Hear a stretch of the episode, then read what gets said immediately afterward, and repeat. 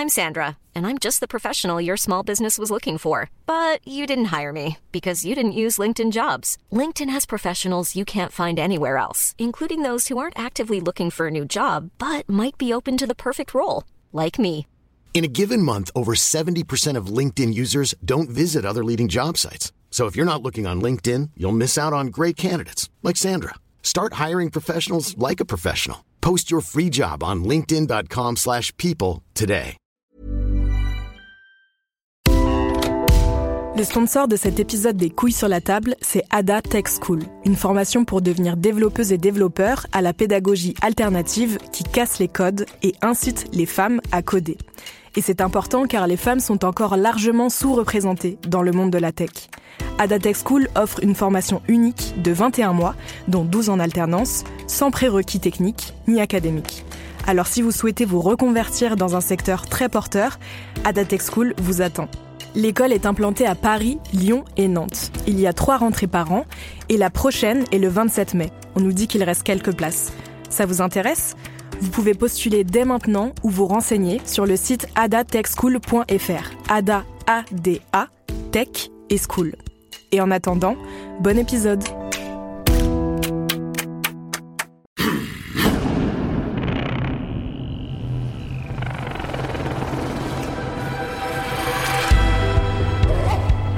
Dans cet épisode, nous allons examiner quelques-unes des idées reçues sur la sexualité, encore assez répandues dans notre société, et montrer en quoi elles sont souvent androcentrées, c'est-à-dire qu'elles prennent le masculin et le point de vue des hommes comme centre, comme référence neutre. Mon invitée s'appelle Maya Mazorette. Elle est autrice et journaliste spécialisée dans les questions de sexualité. Elle écrit des chroniques dans de nombreux journaux comme le quotidien Le Monde et le magazine masculin GQ. Et depuis 15 ans, j'admire la patience et la créativité avec laquelle elle déconstruit nos croyances et nos représentations sexuelles, en s'appuyant toujours sur des sources sérieuses, des études statistiques, des sondages ou des rapports universitaires. Ensemble, nous discutons des préjugés qui peuvent encombrer nos vies sexuelles. Par exemple, celui selon lequel exprimer un consentement explicite, enthousiaste et continu lors d'un rapport sexuel casserait l'ambiance. On se demande aussi d'où vient cette drôle d'idée que le sexe féminin est un trou comme dans l'horrible expression un trou est un trou, une bite n'a pas d'œil. Désolée pour la vulgarité, mais je suis sûre que comme nous, vous avez déjà entendu cette phrase probablement assez jeune. Et enfin, on se demande pourquoi souvent, quand les couples se plaignent de s'ennuyer au lit, les solutions qui leur sont souvent conseillées, c'est de tenter des pratiques douloureuses.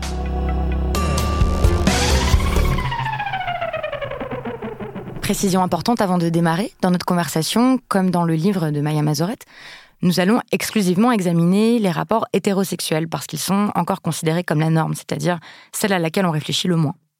De même, on va parler d'hommes et de femmes au sens d'hommes et de femmes cisgenres, c'est-à-dire de personnes qui se reconnaissent dans le genre qui leur a été attribué à la naissance. Allez, c'est parti.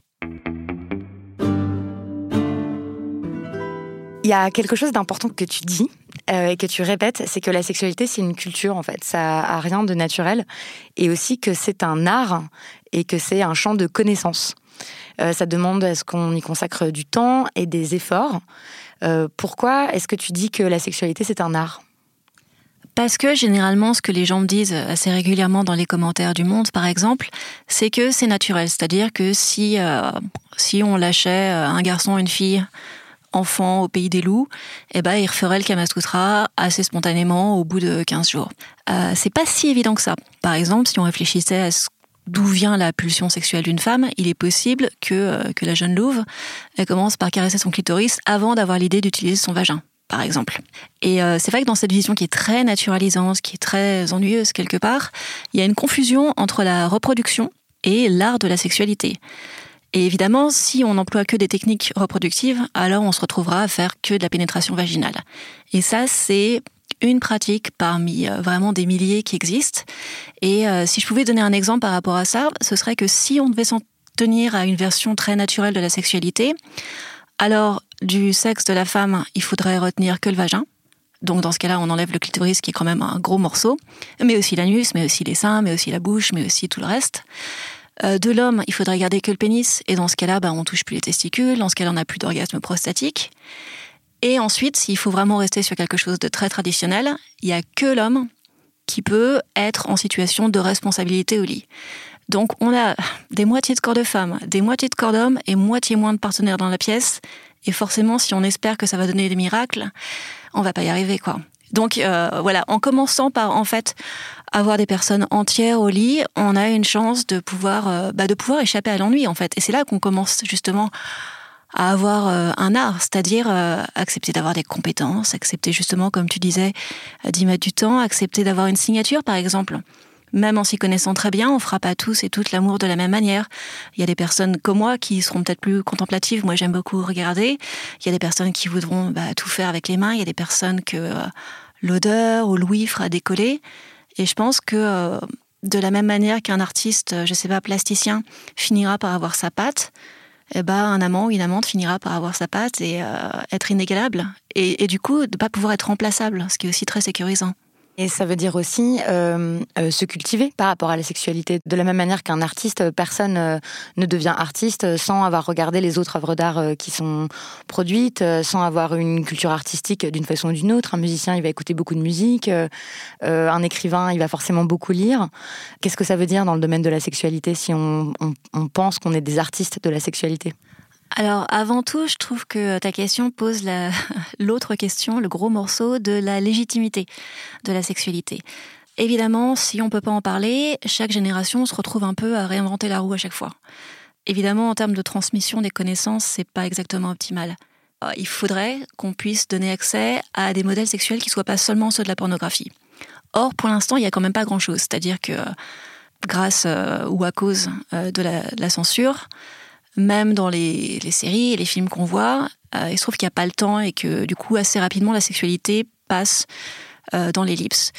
Euh, ensuite, il y a les personnes qui vont pouvoir lire de la pornographie. Alors bon, là, c'est le point Fifty Shades of Grey. Il y a les personnes qui peuvent faire de l'audio-porn. il y a aussi la peinture et l'illustration et la bande dessinée auquel moi je tiens beaucoup. Mais il reste que comme c'est pas légitime, alors quand on s'intéresse à ce genre de choses, on est rapidement traité d'obsédé. C'est-à-dire que c'est pas un champ d'intérêt euh, qui paraît, euh, mais ne serait-ce que si banal que, je sais pas, le jardinage ou la gastronomie. Et d'ailleurs, l'exemple de la gastronomie, il est assez intéressant parce que c'est... Euh, si on vous proposait de manger toujours le même jambon beurre tous les jours, au bout d'un moment, vous en auriez marre et vous iriez, je sais pas, faire la cuisine, apprendre des choses différentes, rajouter des épices. vous connaîtriez le meilleur couscous de Paris. Alors qu'en sexualité, on nous demande quand même d'accepter la même pénétration vaginale pour toute notre vie. Et en plus, quand on essaie d'aller chercher d'autres recettes de cuisine, on se moque de nous ou alors on nous donne des recettes de cuisine euh, que moi je trouve parfois très déplaisantes et très problématiques. Tu t'insurges en fait euh, contre euh, la place qu'on donne à la douleur et tu dis, voilà, il y a un constat qui est que les, couples s'ennuient. Et on a des données, il y a des études qui ont, été, qui ont été faites, notamment dans le British Medical Journal, qui montrent que les femmes s'ennuient au bout d'un an de couple dans leur sexualité. Et tu fais remarquer que le seul remède qu'on préconise en général, c'est euh, d'ajouter de la douleur. Oui, et puis euh, là, j'en ai parlé, euh, ai parlé récemment. On a des, chiffres tout neufs de la BBC en Angleterre qui montrent que chez les jeunes générations, notamment en Angleterre et aux États-Unis, et donc j'imagine en France aussi, parce que la douleur prend le rostar, on voit de plus en plus d'étranglements, de gifles. Des étouffements, euh, des crachats. Donc j'ai les chiffres. Il y a plus d'un tiers des femmes britanniques de moins de 40 ans qui disent qu'elles ont subi des gifles, des étouffements, des bâillonnements, des crachats euh, lors de rapports sexuels qui étaient consensuels. Euh, et que parmi ces femmes, il y en a 20% qui ont dit qu'elles ont été bouleversées ou qu'elles ont eu peur.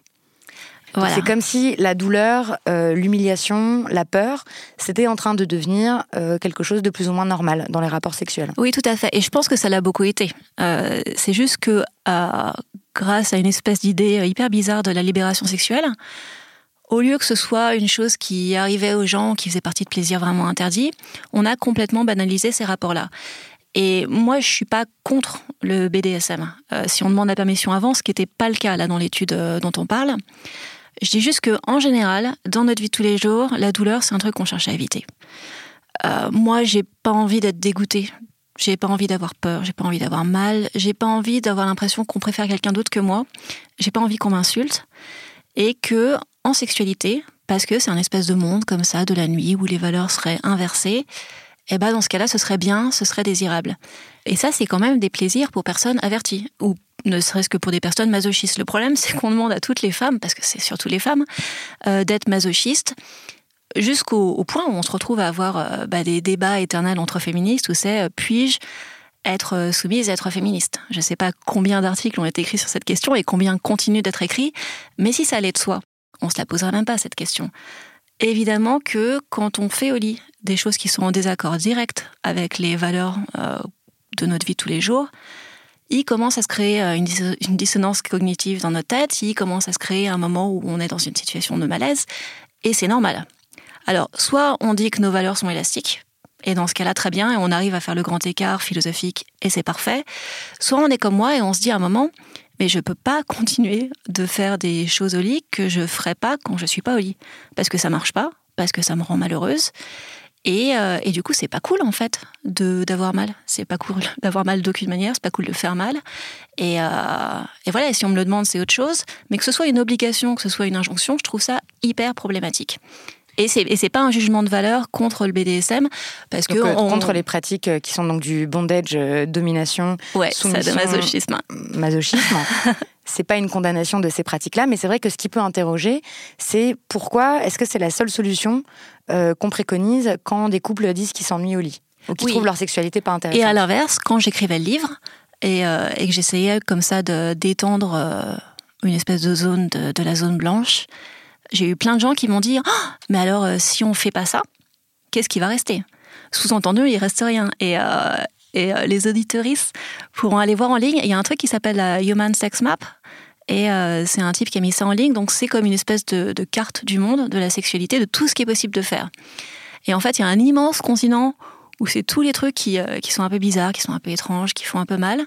Il y a une toute petite île à côté qui est le sexe vanille, et on appelle vanille la sexualité qui fait pas mal.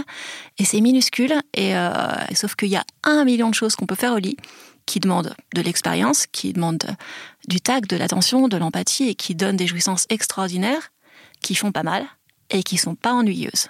Donc définir cette zone blanche-là, ce que j'ai fait dans le bouquin, c'était hyper compliqué parce que je me souviens avoir, euh, avoir galéré en cherchant, en, voulant me faire aider, en fait, en tapant sur Google, qu'est-ce qu'on peut faire d'excitant au lit qui fasse pas mal Et je me suis retrouvée à défraîchir un territoire qui, euh, alors nous, dans notre culture occidentale, est pas là. Et d'autant plus en France, où évidemment, on vénère, euh, mais ne serait-ce que Sade, Bataille, Pierre-Louis, enfin plein de nos grands noms, nos grands auteurs de l'érotisme font des choses qui comme ça sont euh, sont extrêmement euh, offensantes. Et je pense qu'on a le droit d'être offensé aussi. Et douloureuses. Et ce qui est très intéressant euh, dans une émission qui cherche à déconstruire l'androcentrisme c'est qu'en fait cette idée que le sexe c'est bien quand ça fait un peu mal on oublie toujours de dire à qui ça fait un peu mal et à qui ça ne fait pas mal. Oui alors ça c'est un c'est un peu une tarte à la crème de la sexualité. C'est d'entendre des des hommes hétéros de 65 ans, 70 ans, la génération de mes parents qui disent ah là là mais la sexualité, l'érotisme c'est génial, c'est le danger. Euh, ouais, le danger pour qui? Euh, c'est évidemment aux femmes que ça va faire mal. Et là, on a des chiffres euh, qui sont absolument, absolument flippants sur la question. sur 30% des femmes qui ont déjà eu mal pendant des rapports vaginaux, et tu montres à 60, 70, 80, 90% sur les femmes qui subissent des sodomies, et elles le disent pas.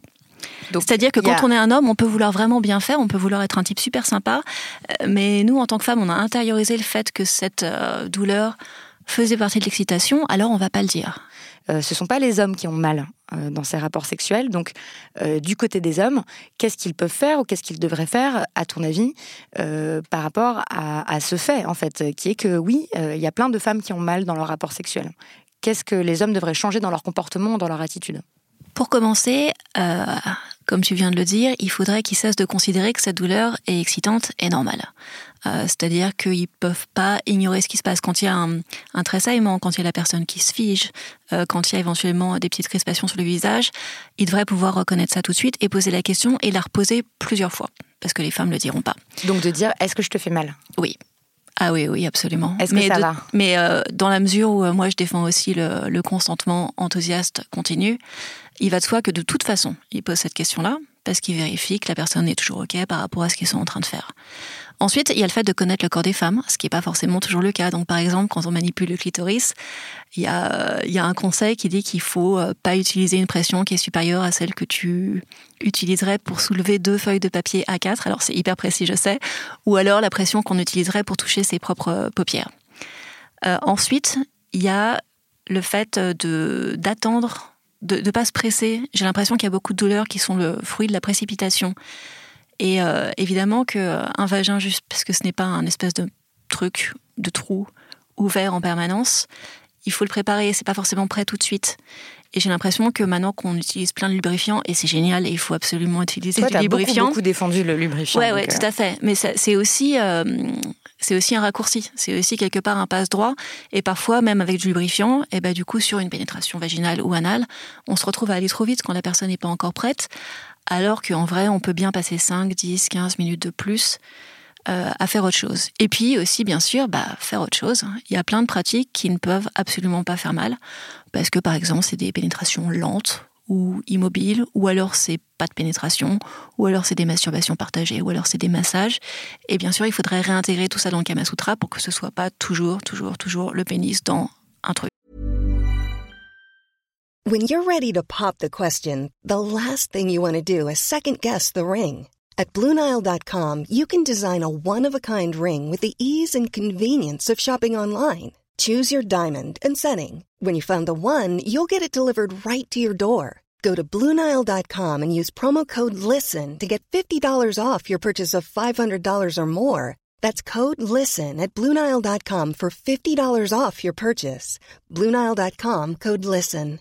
Quality sleep is essential. That's why the Sleep Number Smart Bed is designed for your ever evolving sleep needs. Need a bed that's firmer or softer on either side? Helps you sleep at a comfortable temperature? Sleep Number Smart Beds let you individualize your comfort so you sleep better together. JD Power ranks Sleep Number number 1 in customer satisfaction with mattresses purchased in-store. And now save 40% on the Sleep Number limited edition Smart Bed for a limited time. For JD Power 2023 award information, visit jdpower.com/awards. Only at Sleep Number stores or sleepnumber.com.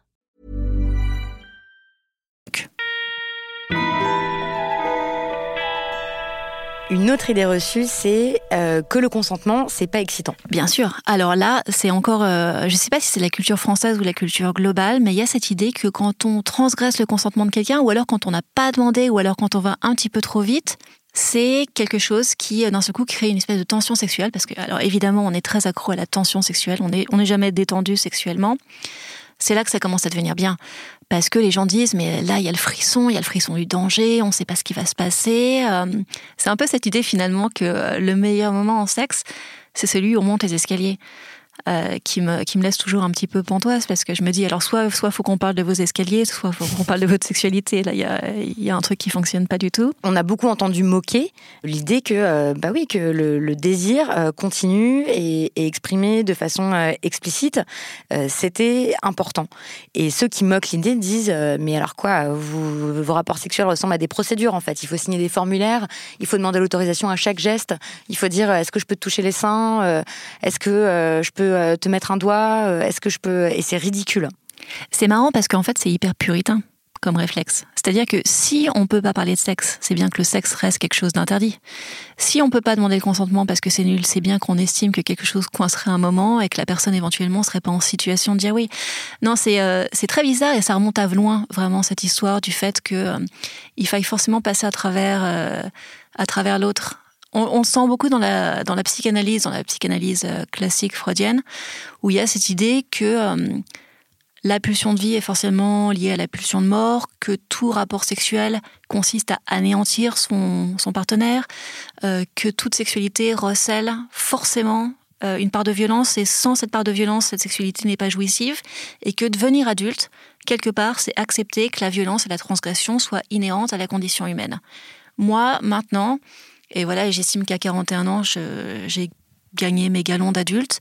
Je me dis, est-ce que ça, finalement, c'est pas une idée terriblement immature? Est-ce que la maturité, ce serait pas de refuser la violence? Absolument. De refuser le manque d'empathie, de refuser qu'on continue de nous sortir ces espèces de salades sur le fait que ce soit meilleur quand ça fasse un peu mal, que ce soit meilleur quand on transgresse?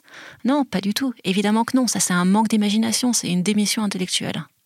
Qu'est-ce que tu réponds aux gens euh, qui te disent que, euh, que demander le consentement, euh, euh, ça casse l'ambiance Alors, je pense qu'ils n'ont jamais essayé, déjà, parce que plus on, plus on demande le consentement, plus en fait on rajoute quelque chose qui est en l'occurrence terriblement dangereux, c'est la vulnérabilité. C'est prendre le risque d'être rejeté, et c'est prendre le risque à une époque où la sexualité reste un truc un peu tabou, de mettre des mots sur les choses. Et ça, c'est très excitant en l'occurrence, de pouvoir dire est-ce que je peux te faire ça euh, euh, J'ai envie de te faire ceci, j'ai envie de te faire cela. ou alors ne serait-ce que s'approcher très lentement d'une personne. Comme ça, il y a le temps de dire non. Parce que souvent, on est dans la précipitation. Et c'est aussi des codes qui nous sont hérités du cinéma où bah, il n'y a pas le temps de montrer une scène de séduction ou d'emballement ou de sexe. Bah, il y a l'idée qu'aussi être un vrai mec, c'est prendre, euh, c'est plaquer la fille contre le mur. Oui, oui, bien sûr. C'est être euh, brusque, c'est montrer qu'on est décidé, etc. Et toi, tu dis, par exemple, un truc tout bête, il ne s'agit pas forcément de demander à la personne est-ce que je peux t'embrasser, même si cette phrase peut être euh, très excitante. ça peut être aussi de s'approcher très très lentement de la personne qu'on souhaite embrasser. Oui, et puis il y a cette idée que le sexe doit être subversif et que l'idée de la subversion qu'on nous vend, c'est la même depuis des millénaires. C'est la même depuis au moins l'enlèvement des Sabines. C'est euh, bah, t'es un mec, t'es baraque, t'as la supériorité physique, tu vas chercher une femme, tu l'enlèves. Bon, elle n'était pas d'accord au début, mais elle finit par aimer ça. Et là, t'as un petit peu le scénario de, bah, de plein de films et euh, pas seulement pornographiques. Et on nous dit, mais c'est ça la nouveauté, c'est ça qui est nouveau, c'est ça qui est différent alors que c'est absolument toujours la même histoire qu'on nous resserre en permanence. Moi, si le consentement c'était un truc si naturel que ça, si c'était évident, si c'était gnangnan, alors comment ça se fait qu'on n'arrive pas à le mettre en place? Comment ça se fait que ça reste si compliqué aujourd'hui et qu'il y a encore des hommes qui disent euh, ouais bah je préfère pas essayer parce que ça va casser l'ambiance euh, non, c'est que manifestement on manque de modèles et que ce qu'on nous vend comme la subversion, c'est la banalité, et ce qu'on nous vend comme l'ennui, alors c'est la subversion. Comment concrètement, euh, comment ça peut se mettre en place ce truc-là? Imagine, euh, tu étais un mec et tu dis ok, j'ai peur de casser l'ambiance, mais alors qu'est-ce que tu conseilles encore une fois? Qu'est-ce que, à quoi ça ressemble euh, une relation sexuelle où les deux partenaires ou les partenaires en présence se parlent et s'assurent mutuellement qu'ils sont d'accord avec ce qui est en train de se passer? Alors, pour pouvoir se parler, il faudrait qu'on puisse avoir des mots avec lesquels on est à l'aise. Et là, on a un petit manque dans la langue française qui est que le vocabulaire sexuel, il va être plutôt euh, lié à l'enfance, à l'immaturité, donc les, les zizi, les kiki, les zézettes. Il va être très jargonnant, donc là, on a les, euh, les mots comme euh, ouais, pénis, vulve, vagin qui font un peu peur. Ou alors, on a des mots grossiers où c'est la bite, les chattes, la couille. Et on n'a pas encore réussi à trouver un moyen de, ne serait-ce que d'écrire nos organes, qui permet d'avoir une conversation sereine. Mais c'est pas parce qu'on en est là aujourd'hui qu'on peut pas se réapproprier les mots qui nous conviennent le mieux. Moi, par exemple, je suis très à l'aise avec le, les mots les plus techniques et les plus anatomiques. Je trouve que ça marche pour moi, aussi parce que j'aime pas les gros mots. Mais il y a des gens qui trouveront ça terriblement euh, excitant d'employer des mots qui sont plus euh, considérés comme plus vulgaires ou grossiers. Mais est-ce que tu, conseilles euh, de, nommer ce qui est en train de se passer, de dire est-ce que tu es d'accord pour ça, j'ai envie de faire telle chose Est-ce que ce serait ça l'idéal? On n'est pas obligé de faire un consentement qui soit toujours verbal. Euh, c'est-à-dire qu'il y a aussi des consentements qui peuvent être explicites et non verbaux. Si euh, moi, Victoire, je t'attrape le bras et que je t'attire vers moi, on est bien d'accord que là, je suis en train de dire quelque chose de mon désir qui est, euh, qui est important. Et euh, là, on a un petit souci sur le fait que les femmes, euh, souvent, sont censées rester passives au lit, sont censées ne pas exprimer physiquement leurs désirs ou ne pas être en charge des opérations. Parce que comme ça, il y a plein de choses qui sont de l'ordre de la communication, mais gestuelle, que les femmes peuvent pas faire parce qu'elles n'osent pas forcément s'emparer des outils qui sont perçus comme plus masculins. Et ensuite, il y a le fait de ne pas être obligé d'écrire les pratiques elles-mêmes. On peut dire, est-ce que je peux faire ça? Ah et on n'est pas obligé de poser des questions. et d'avancer la main ou de s'avancer. Et c'est pas forcément un jeu de questions-réponses non plus. Ça peut aussi être une affirmation. J'ai envie de, euh, de, euh, de t'attraper et de t'enlever ta chemise bleue, euh, Victoire. Ok.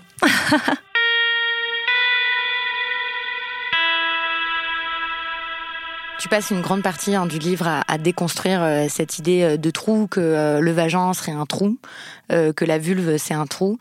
Et, c'est vrai qu'il y, a, énormément de, préjugés et d'idées euh, reçues là-dessus. L'idée que un trou est un trou, une bite n'a pas d'œil. Tadam, ça c'est un truc que j'ai tellement entendu. c'est une phrase que j'ai tellement entendue aussi euh, quand j'étais euh, au collège, même je crois que ça a commencé. Oui, au collège, exactement. Mm. C'est marrant l'impensé quand même parce que on voit bien que déjà donc le sexe féminin serait un trou, ce qui veut dire que du coup alors on garde du sexe féminin que cette, euh, bah, enfin en l'occurrence donc c'est pas un trou, mais euh, que le vagin. Pour parler des schémas d'anatomie, tu fais aussi remarquer que euh, les vagins sont toujours représentés comme légèrement entrouverts, ou même carrément soit, soit complètement ouverts, soit ouverts à l'intérieur. et avec une espèce de petite, petite fermeture, obturation au bout, comme si le vagin est un espèce de truc ouvert à tous les vents. Et évidemment, c'est pas juste un point sémantique que je fais quand je parle de ça. Il va de soi que les mots portent des conséquences et évidemment sont pleins de symboliques. Là, on a un ordre symbolique qui veut que les femmes soient un espace négatif, un espace en attente, un espace qu'il faut combler. Et évidemment, ça n'est pas seulement le sexe, c'est la femme entière comme personne à combler, comme personne un peu vide, comme personne qui est dans la passivité. Et quand on parle du vagin comme d'un trou, alors évidemment, on oublie par exemple la musculature du vagin, on oublie bah, les pieds du clitoris qui passent autour du vagin, on oublie, euh, je sais pas, la lubrification, on oublie les règles, on oublie euh, ne serait-ce que l'utérus au bout. Et là, il y a une espèce d'amputation qui est faite. Moi, il y a, bah, il y a plus de dix ans, j'ai publié un bouquin qui s'appelait euh, La revanche du clitoris, qui parlait de l'excision culturelle du clitoris. Bah, il se trouve qu'on a aussi une certaine forme d'excision du vagin. Et là, c'est quand même, euh, c'est quand même compliqué ensuite pour construire une sexualité. Oui, absolument, absolument. Parce que moi, il y a encore des bouquins que j'ai reçus en service de presse là en septembre, octobre, écrits par des psychanalystes vieille école, où il y a marqué que bah voilà, les femmes ont un trou, les femmes n'ont pas de sexe. Les femmes n'ont pas de sexe parce que les hommes en ont un, donc elles n'en ont pas besoin. C'est une remarque aussi euh, que faisait euh, le docteur Capote, euh, qui donc fait des interventions depuis 20 ans dans les lycées, dans les collèges en Ile-de-France, et qui dit qu'il a déjà entendu des jeunes filles lui dire Mais enfin, monsieur, nous, on n'a pas de sexe. Mais ça m'étonne pas du tout, en fait. Là, on a encore eu des chiffres qui sont sortis récemment à cause de l'ouverture du musée du vagin à Londres, tout récent. Avec Ils ont appelé le musée du vagin? Ouais, je crois que c'est ça, le Museum of Vagina. Et il euh, faudra vérifier. Euh, les femmes anglaises sont plus de 50% à pas pouvoir soit euh, localiser sur un schéma, soit décrire leur vagin, leur vulve et leur urètre. Et ça me surprend pas du tout. Parce que, parce que par exemple, quand j'ai écrit le livre, j'ai été faire un petit peu une recherche sur Google. Alors évidemment, c'est un peu la, cour des miracles sur euh, ce qui se passe quand on tape euh, voilà trou femme et on voit toutes ces personnes qui disent il y a combien de trous, où est le trou, euh, comment est-ce qu'on fait pour le trou, quelle taille fait le trou? Enfin, c'est absolument incroyable et ça c'est complètement passé dans le langage courant. Alors que évidemment, ça enlève par exemple aux femmes toute leur capacité d'action, ne serait-ce que dans la réception. C'est-à-dire que même si on fait une pénétration vaginale, évidemment que la femme, elle n'est pas passive, parce que la femme n'est pas un trou. Euh, il y a euh, bah, des mouvements qu'on fait pour pouvoir faciliter la pénétration. Il y a le fait de pouvoir resserrer son vagin pour éventuellement pouvoir se donner les meilleurs orgasmes si on arrive à jouir vaginalement, ce qui n'est pas le cas de, tout le monde. Et donc, il y a une espèce de déni comme ça de la compétence féminine, un déni de l'action féminine, parce que je crois que ça arrange les hommes, enfin, ça arrangeait les hommes dans le, dans le vieux patriarcat pur et dur que les femmes soient comme ça un petit peu des espaces de disponibilité qui n'est pas leur mot à dire parce qu'elles sont pas capables de faire quoi que ce soit sexuellement. Et évidemment qu'une femme fait des choses sexuellement même quand elle reçoit un pénis. Mais ça, je répète souvent que la personne qui reçoit la pénétration n'est pas du tout passivant. Oui, bien sûr, et ça veut aussi pour les hommes qui euh, eux aussi peuvent recevoir des pénétrations. Et euh, bon, là, on est sur allez, 22% de femmes qui ont déjà euh, insérer euh, un doigt dans la nuit de leur partenaire masculin. Et on voit bien qu'un homme, normalement, qui a subi ça, devrait savoir qu'il a besoin de nous aider un petit peu. Euh, que, évidemment, la pénétration passive, en fait, c'est une espèce de construction sociale. Ça n'existe pas. Euh, sauf si, évidemment, la partenaire est morte ou inconsciente. Mais là, c'est plus du sexe. C'est un viol. Dans la suite de notre conversation avec Maya Mazorette, au prochain épisode, il sera question de la charge esthétique, c'est-à-dire des énormes différences d'exigences sociales concernant l'apparence physique des hommes et des femmes, et de leurs conséquences sur la construction de nos désirs. En attendant, on vous laisse avec un extrait du livre qu'elle vient de publier, qui s'appelle Sortir du trou, lever la tête. C'est publié aux éditions Anne Carrière. Si le pénis prend toute la place, parce qu'évidemment le trou laisse toujours toute la place, alors aucun dialogue n'est possible. Nous sommes murés, et chacun peut se faire bourreau de l'autre. Parce que la sexualité est sacrificielle, parce qu'elle devient corvée pour au moins l'un des deux partenaires, on s'ennuie. Cela ne commencera peut-être pas immédiatement, lors de la phase passionnelle où la découverte de la personne compense l'assignation au trou, mais l'ennui est patient, il se rattrapera plus tard. Personne ne peut feindre l'enthousiasme sur la durée. Un partenaire attend, l'autre inflige. Les deux s'adressent des sourires crispés. Ils pourraient mourir d'ennui. La libido a la bienséance de mourir à leur place. Elle se suicide à libido. On la suicide. Quoi qu'en disent les ravis de l'assignation, les enchantés du genre, Les tenants d'une diversité par deux, c'est fromage ou dessert et rien d'autre menu. Les territoires du masculin et du féminin sont trop étroits pour une vie entière. Encore moins une vie de couple monogame hétérosexuel. Ces territoires du genre sont nuls. Peut-on le dire? Ils sont d'une pauvreté à pleurer. Une femme qui explorerait son féminin, un homme qui embrasserait son masculin reviendrait sur leur pas en 4 minutes, pour la simple raison qu'un territoire implique des limites, des frontières, des barrages. Quelle que soit l'orientation sexuelle retenue, y compris la bisexualité et la pansexualité, on se retrouvera face à la bêtise de la binarité. On se retrouvera à penser en pénétration. Entrer, sortir, la pensée piston, la pensée la plus bête du monde. Le fait que les codes féminins masculins viennent de la nuit des temps ne devrait pas valider leur existence, mais au contraire nous alarmer. Obéir encore au système de pensée de nos ancêtres préhistoriques ne peut pas être une bonne nouvelle. C'est même un naufrage intellectuel. Il est temps de penser plus loin et de coucher plus loin. Nous avons appris à compter au-delà de deux, à compter en négatif, en décimal, en multiplication et surtout hors algèbre. Nous avons inventé d'autres systèmes pour tout, même pour les deux chanals. La sexualité a besoin d'un autre système. Mais faute d'imagination, nous renonçons. Ce renoncement nous fatigue bien plus profond que les explorations potentielles. On continue parce qu'on ne sait pas faire autrement qu'entretenir notre impasse. Les pénétrés se coltinent l'indifférence au mieux, la douleur et l'humiliation au pire. Les pénétrants se coltinent leur culpabilité. Ils savent pertinemment que le tout pénétratoire ne marche pas. Ils savent pertinemment qu'ils traitent les femmes comme des chiens, mais ils le font quand même parce qu'ils l'ont appris, parce que ça les arrange à court terme. Mais ce n'est pas une fatalité.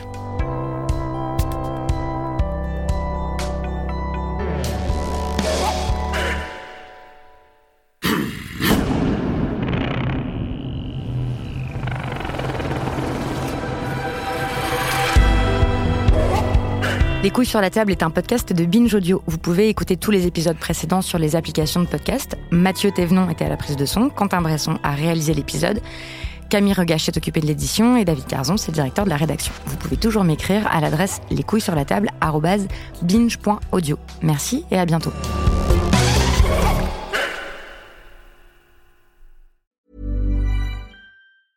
A lot can happen in the next three years. Like a chatbot may be your new best friend. But what won't change? Needing health insurance. United Healthcare Tri Term Medical Plans are available for these changing times. Underwritten by Golden Rule Insurance Company, they offer budget friendly, flexible coverage for people who are in between jobs or missed open enrollment. The plans last nearly three years in some states, with access to a nationwide network of doctors and hospitals. So, for whatever tomorrow brings, United Healthcare Tri Term Medical Plans may be for you. Learn more at uh1.com.